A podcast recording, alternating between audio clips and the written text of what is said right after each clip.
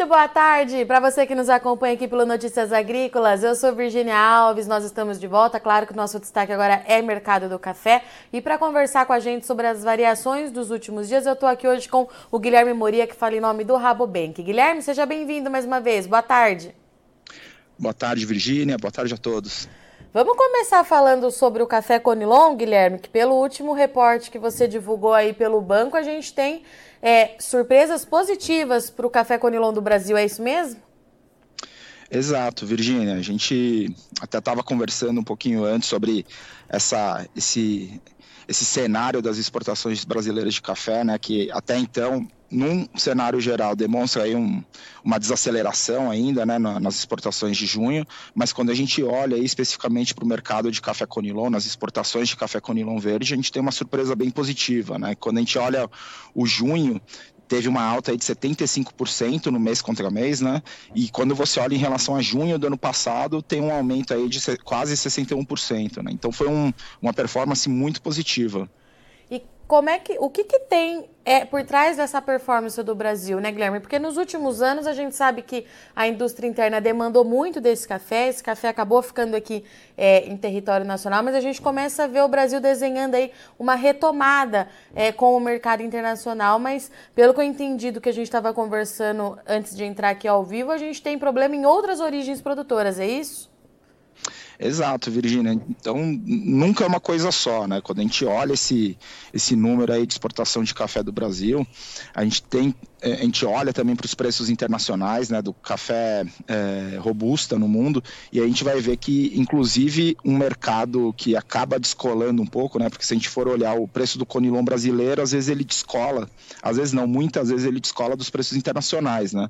E aí o que a gente está vendo no mercado de café robusta, né, que segue em caminho oposto ao mercado de café arábico, é uma, é, olhando especificamente entre abril e julho, uma valorização de quase 14% em Londres, né? enquanto em Nova York a gente vê aí a, um, uma perda de quase 17%. E aí quando a gente vem para o mercado doméstico, o mercado de café arábica acompanha o Nova York, né? então vem aí acumulando uma queda de 26%. No entanto, o Conilon brasileiro ele não está acompanhando esse, essa mesma proporção de queda aí do, dos preços de café arábica. Né? Então se a gente for olhar de abril, né, quando atingiu próximo aí o período de pico do preço do café Conilon, ele acumula aí uma perda de apenas 2,2%. E aí, diante desse cenário, né, por, por, que, que os preços internacionais eles seguem tão valorizados? E aí vem o, o, alguns pontos. Né? Acho que o primeiro ponto é oferta. Então, quando você olha aí os principais produtores de café robusta no mundo, você vai ver que Uh, muitos deles estão enfrentando problema, então você olha o Vietnã, ele teve uma safra um pouco mais fraca no ciclo passado e agora, na colheita que se aproxima aí eh, em novembro desse ano, a gente não prevê aí um aumento tão significativo na produção. Então hoje a gente trabalha com 29,5 milhões de sacas, então pouco acima do que se produziu ano passado. E na Indonésia, o terceiro maior produtor de café robusto do mundo, a gente já prevê uma redução de 1,5 milhões de sacas, né? algo próximo aí a 11 milhões de, de sacas de café. Então, você pode ver que diante de um cenário aí que você tem um problema de oferta, né, aí olhando à frente nos dois principais polos, o Brasil acaba se tornando aí um, um, um produtor bem relevante, né? E aí tem um outro ponto também, Virginia, que é, vale até a pena destacar, é a demanda. Então a gente vai tem problema aí do, na, na em, em, regiões produtoras relevantes e a demanda é, nos últimos dois anos em especial cresceu pelo café robusta tanto em países uh, uh, não tão tradicionais no consumo do, do, café, mas também em países tradicionais como Europa e Japão, por exemplo. Então, diante desse fato, a gente vem vendo aí que os preços vêm valorizando, essa oferta está se ficando limitada aí olhando à frente e aí surge uma oportunidade para o Brasil voltar a exportar o café Conilon aí para o mercado afora. Guilherme, é interessante falar é, dessa demanda porque é, o que eu queria te perguntar é o seguinte: ela cresceu por conta da quebra no Arábica, é isso? O mercado se viu obrigado a consumir mais café robusta? E se acostumou com ele, ele foi bem, é isso? Tem, tem dois fatores tá. ali, né? Acho que um é o que você comentou, essa limitação do café arábica, mas eu acho que o segundo ponto é, entra aí no, no, no, conceito de como não, não fazer com que os preços de café no supermercado não subissem tanto, né? Então, a gente sabe que o, o café arábica ele é mais caro do que o café robusta, né? Então, muitas empresas aí, muitas torrefadoras começaram a incorporar aos poucos uh, o café robusta aí nos blends com o intuito de uh, limitar um pouco essa subida dos preços ao consumidor diante desse, desse cenário aí de menor crescimento global e, e pressão inflacionária em várias regiões é, consumidoras importantes.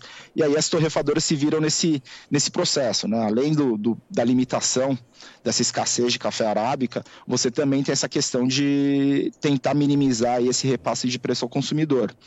Algo que, quando a gente olha para a Indonésia, até mesmo para o Brasil, é, é, essa mudança ela consegue ser mais rápida, né? Mas o que surpreendeu um pouco a gente foi essa, essa mudança aí no, em países já tradicionais de consumo de café, que nem a gente observou principalmente na Europa e no Japão aí nos últimos dois anos. Guilherme, falando um pouco é, do campo, como é que vocês têm avaliado a safra de Conilon para esse ano e as informações de colheita que você tem? São positivas? Está tudo correndo muito bem? Olha, Virginia, a gente fez um, uma análise de campo, né? A gente fez um, um crop tour no mês de fevereiro. É, a nossa estimativa ela permanece a mesma, né? Então a gente vê um prevê um crescimento para esse atual ciclo de 1% mais ou menos, então é algo é, bem similar ao do ano passado. Então hoje a gente está com 23,3 milhões de sacas é, de produção para esse ano uma leve subida em comparação ao ciclo passado, 1%, e de acordo com as nossas expectativas, tudo vem seguindo uh, normal. Então não tem grandes surpresas, grandes mudanças. Eu acho que qualquer tipo de ajuste que a gente possa vir a ter, tanto na nossa safra de conilon, mas também no da arábica, deve ser em virtude aí do rendimento. Quantos litros de café da roça para formar um, um saco de café beneficiado. Mas de certa forma, aí, todos os, os, os papos que a gente tem aí, tanto com do, do café arábica como conilon, é que tudo segue aí numa relativa normalidade. E por falar no café arábica, acho que a gente está tendo um período aí de tranquilidade nesse mercado. A colheita também está é, tá avançando bem.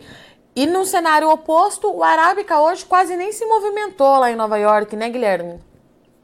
Exato, Virginia. A gente vem observando aí que parece que o preço do café ele se acomodou aí nesses patamares de 1,55, 1,60 sendo bem honesto, assim, a gente já estava prevendo no, no, ao longo do, bem no começo do ano, né, e até no final do ano passado a gente já vinha comentando sobre essa possibilidade dos preços de café arábica se manterem em bons patamares aí em boa parte do primeiro semestre e sofrer uma desvalorização aí a partir do segundo semestre. Essa desvalorização ela veio um pouco antes, né?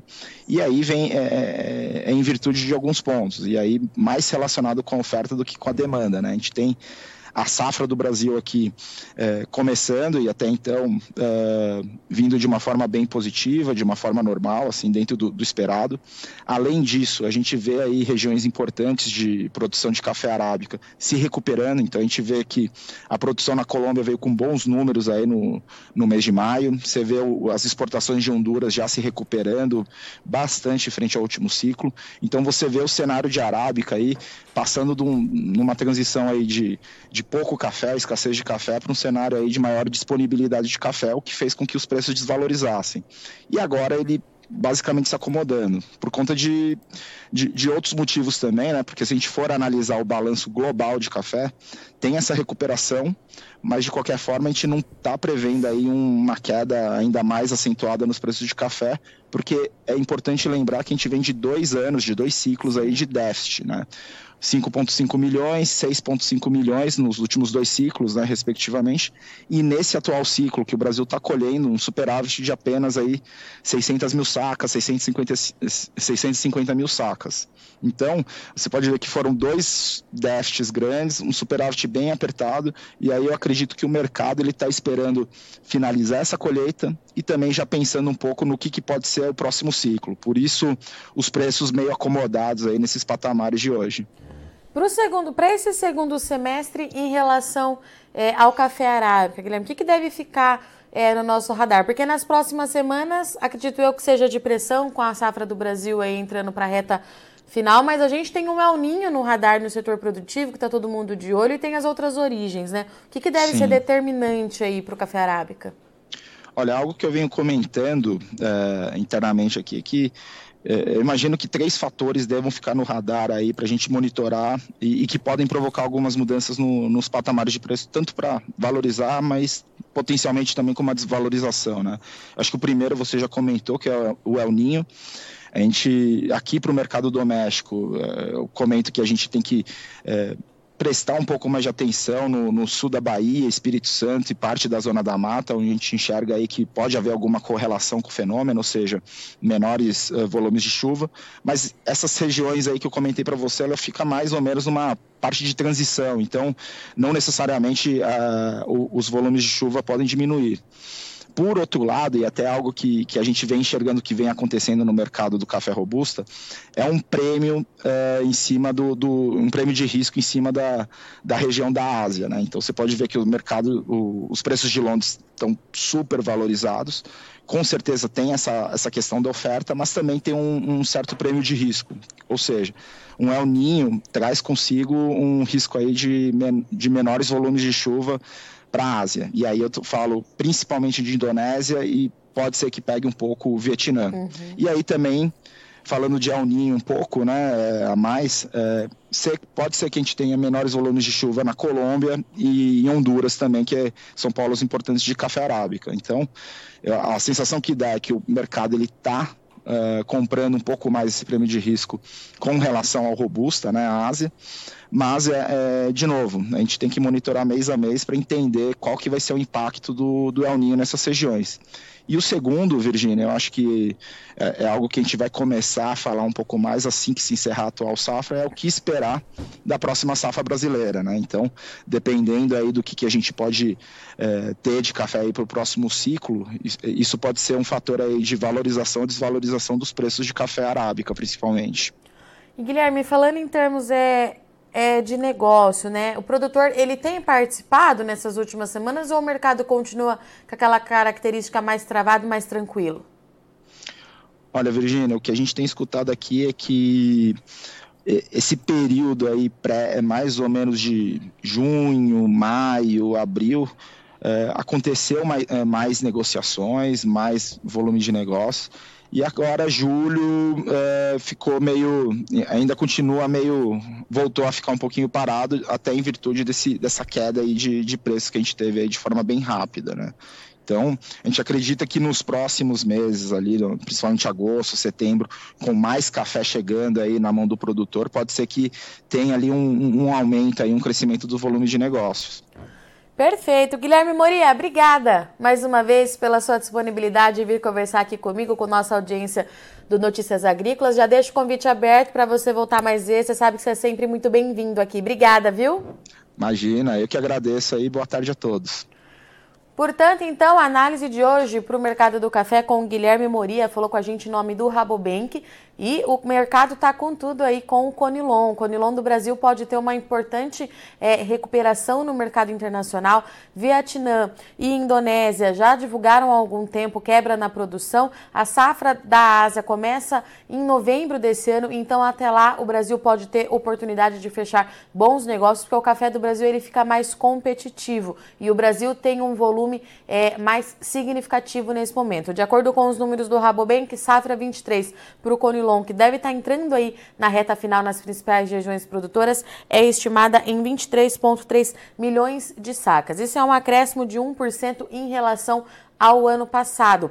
A título de comparação, o Vietnã deve ficar em torno ali de 29,5 milhões de sacas nesse ciclo que começa em novembro. E a Indonésia já informou que deve produzir aí pelo menos 1,5 milhões de sacas a menos do que o ciclo anterior, ficando ali entre 10 e 11 milhões de sacas. Então, por isso que a gente tem essa justificativa. No avanço das exportações brasileiras de café Conilon, avançou bastante, de acordo com os dados do Secafé, mais de 60% em relação ao mesmo período no ano passado e coloca o Brasil então de volta nesse jogo internacional, porque a demanda por café robusta, ela também está aquecida. Nós temos dois fatores, de acordo com o Guilherme, e o primeiro dele é que a demanda cresceu muito por conta da quebra do arábica. O mercado se adaptou ao café robusta e vem demandando também para não subir o preço do café na gôndola do supermercado. O café robusto Conilon, ele é mais barato e diante da inflação que a gente tem principalmente ali na Europa, a gente falou muito de uma possível recessão na economia,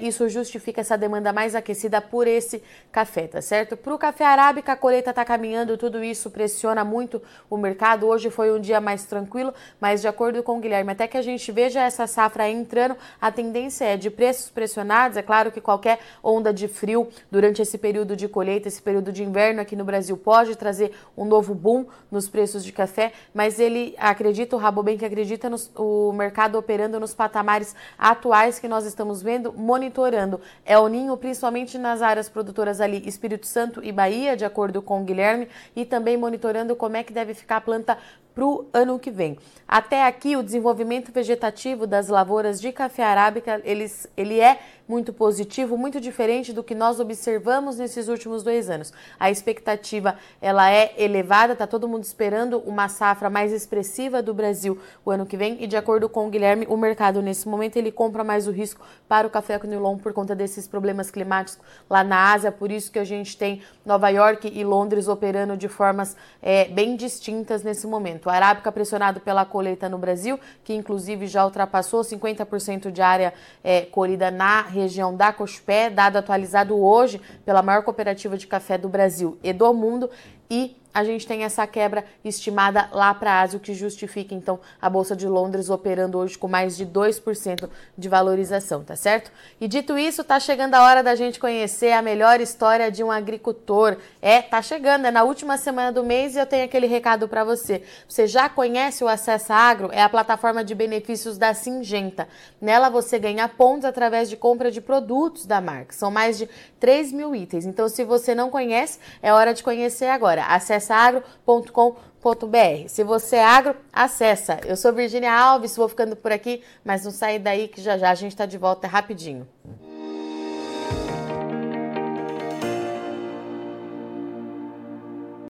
Participe das nossas mídias sociais no Facebook Notícias Agrícolas, no Instagram, arroba Notícias Agrícolas e em nosso Twitter, arroba Noteagri. E para assistir todos os vídeos, se inscreva no YouTube, na Twitch, no Notícias Agrícolas Oficial.